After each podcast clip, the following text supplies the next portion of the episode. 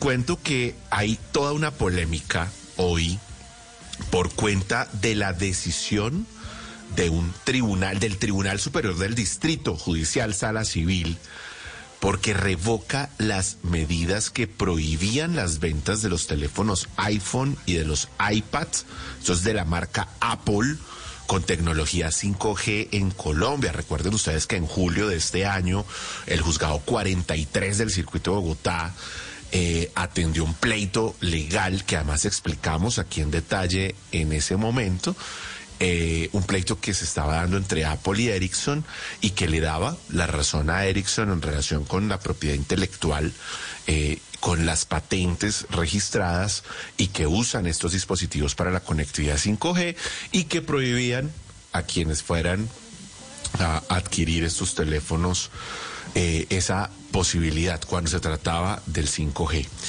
Esto pues puso en vilo a los importadores y a quienes los distribuyen y por supuesto a los ciudadanos que pues en Colombia querían acceder a estos nuevos dispositivos. Ahí están las últimas versiones de los teléfonos. No sé usted, Mónica o Diego, qué tan gomosos son, pero esto puso en vilo a un montón de gente, ¿no? A los geeks, a los pues, expertos en este mundo de la tecnología. Hoy, yo no soy muy pues, gomosa, O sea, de ese tipo de cosas no, la verdad es que no. Pues hoy lo que está pasando es que pues la gente no sabe qué hacer.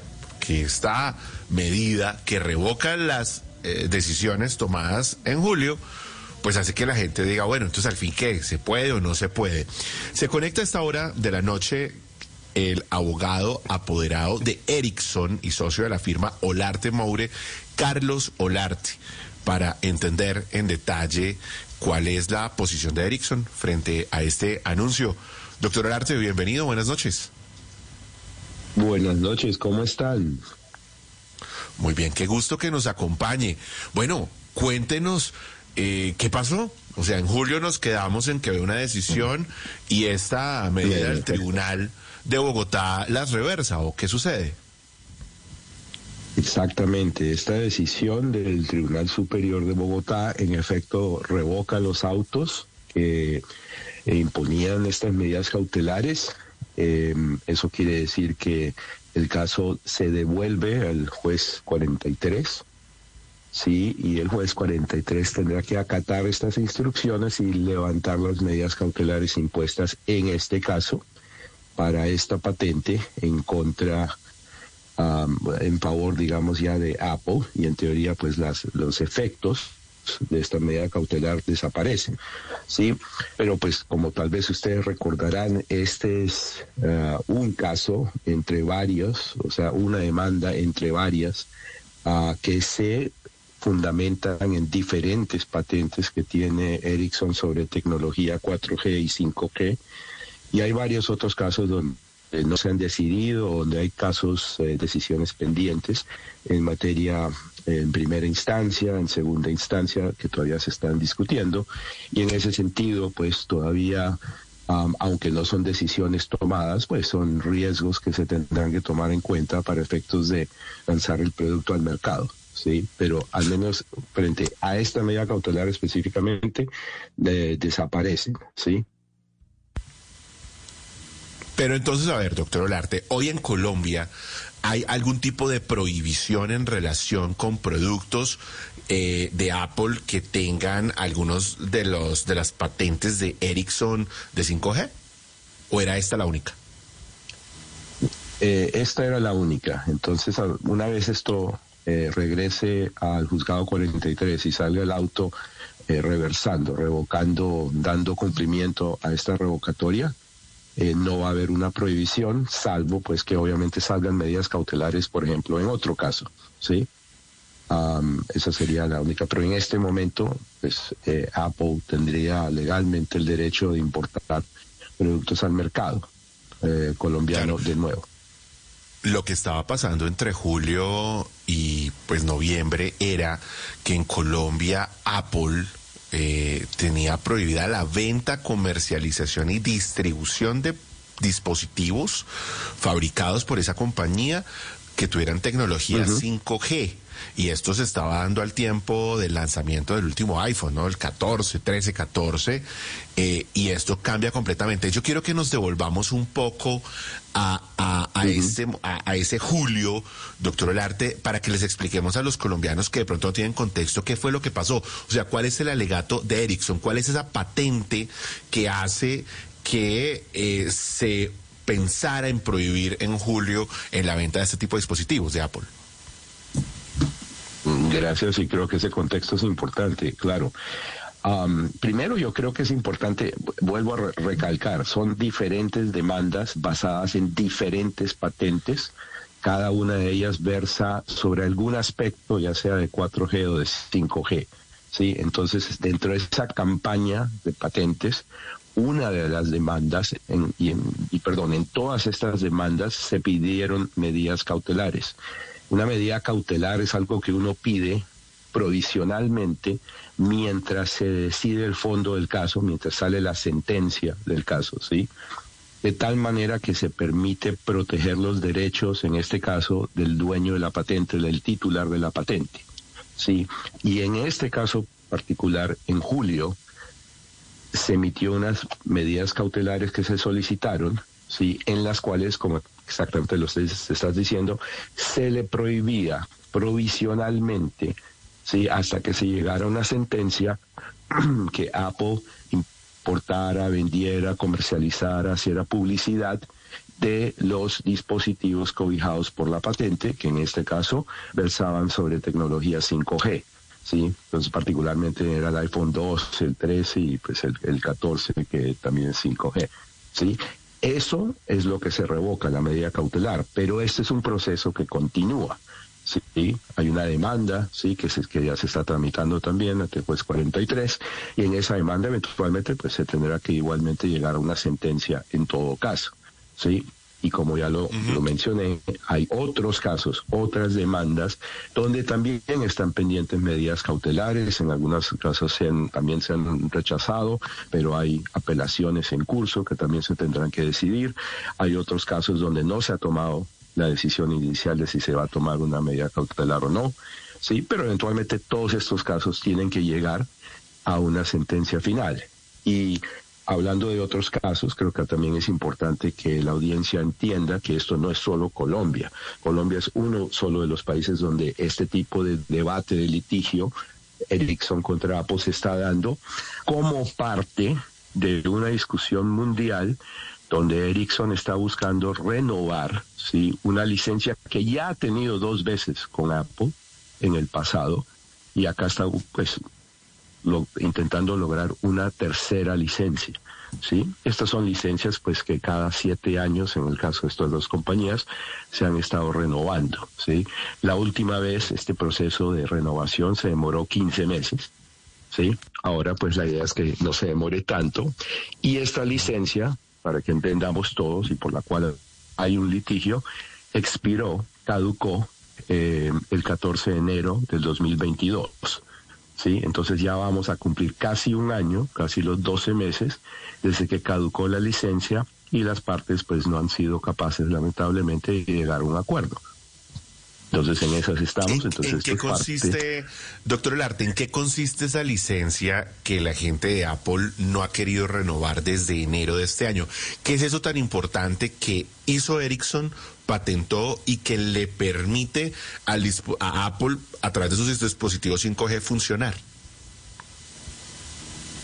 Gran pregunta. Eh, Ericsson, al, igual que otros jugadores grandes en el mercado de telecomunicaciones, en particular dispositivos y gente que ha generado gran parte de la infraestructura de telecomunicaciones, ¿sí? Entonces estoy hablando de gente pues como Samsung, como Huawei, ¿sí? Ericsson ha sido uno de los grandes desarrolladores de la tecnología de telecomunicaciones celular, ¿sí? Empezando con 2G, 3G, 4G, 5G, ahora 6G y ahora ya estamos hablando de 7G, ¿sí? Y hacen aportes a esa tecnología de tal manera que parte de la tecnología, no estoy diciendo de toda la tecnología, es parte de la tecnología, um, está cobijada por patentes que ayudó a generar Ericsson. Y estas son patentes que se llaman patentes es, que cubren un, que son esenciales a un estándar. ¿Eso qué quiere decir? Que como esa patente cobija un elemento particular, en, en los ejemplos de estos casos de 4G o de 5G, ¿sí? Eso quiere decir que necesariamente si vas a usar esa tecnología necesitas de la tecnología de Ericsson, de estas patentes, ¿sí? Y por lo tanto, pues tienes vas a infringir una de esas patentes si no tienes permiso para acceder a esa tecnología.